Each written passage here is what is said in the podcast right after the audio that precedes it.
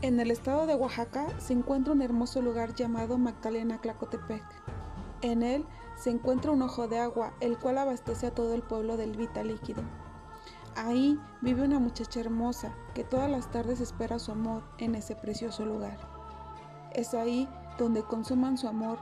Sin embargo, un día él ya no llegó y la muchacha se quedó esperando todas las tardes su llegada. Mientras esperaba, se dio cuenta de las intenciones que tenían algunos lugareños, pues querían apropiarse del lugar para cobrar por el agua. Ella, al darse cuenta, no lo permitió, por lo cual la ahogaron en ese lugar.